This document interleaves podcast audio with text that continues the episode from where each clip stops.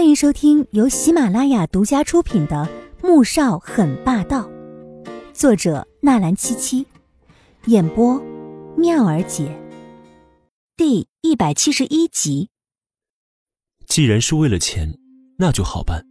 他可以给季如锦一笔钱，再加上他的权势威慑，不信他不屈服。季如锦立即摇头：“ 对不起，苏书记。”是我不能答应您的要求。我，我很喜欢穆萧寒，只要他一天不主动提出离婚，我就不会离开他。这是他和穆萧寒发生关系之后，在心中下定的决心。除非有一天穆萧寒厌恶他了，要他退出，否则，他绝不退让。而且，穆萧寒并不是货物，不能拿来交易。然而他的话。却让苏振宽十分恼怒，他没想到季如锦竟敢拒绝。季小姐，你先听听我的条件，再做决定也不迟啊。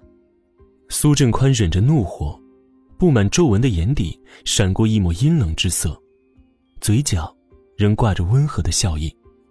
季如锦想说，无论什么条件他都不会答应的，但苏振宽不等他说话，又继续说道：“五千万，加一栋。”国都御景院的三层别墅，当然了，如果你想去国外，我也可以让人安排。他不信这样诱人的利益，他可以拒绝得了。可他却不了解季如锦的性子，所以，当看到季如锦毫不犹豫的摇头时，脸上慈和的笑意再也挂不住了。嫌少？苏振宽冷笑，眼底露出了一抹阴狠之色。季如锦脸色一变。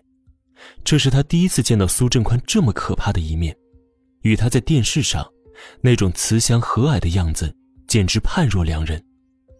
可即使是这样，他也不能因为害怕就答应这样无理的要求。没有，我什么都不想要，可是我也不会离开穆萧寒。季小姐，我现在可是好言相劝，你别不识趣，否则，到时候人财两空。那可得不偿失了。季如锦听得出他言语中的威胁，心里害怕的发颤，不由退了几步，神色仍是坚决的。苏书记，你又何必为难我呢？如果穆萧寒真的要娶苏小姐，根本不需要您对我说这些。他这意思再清楚不过了，穆萧寒就是不想娶苏画，可所有人都认为是他挡了苏画成为穆萧寒妻子的路。有时候他真的挺委屈的，难道是因为都觉得他像个包子，所以想怎么欺负就怎么欺负吗？苏振宽认为季如锦这是在嘲讽他，心中恼怒至极。看着下面波涛翻滚的海面，眼底闪过了凶狠杀意。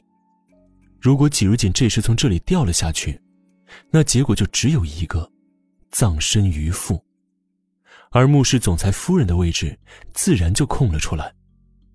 这女人敬酒不吃吃罚酒，与其和她费这些唇舌，不如让她立即从这世界上消失。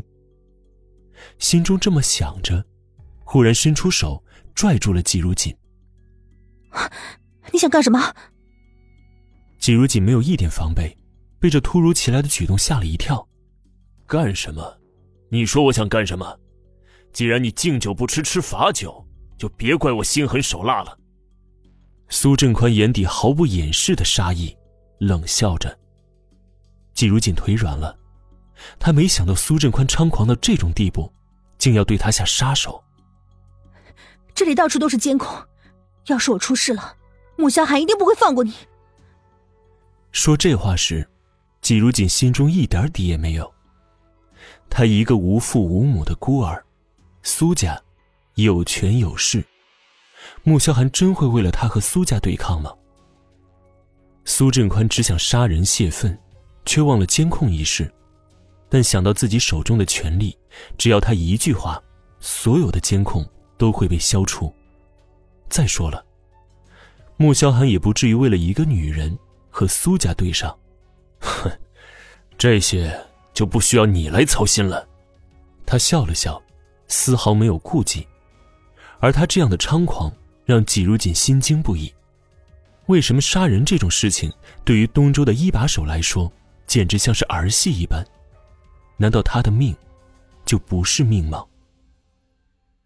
他挣扎着想要离开，可苏振宽虽然已经七十二，但力气很大，用力的将他往栏杆处拽去。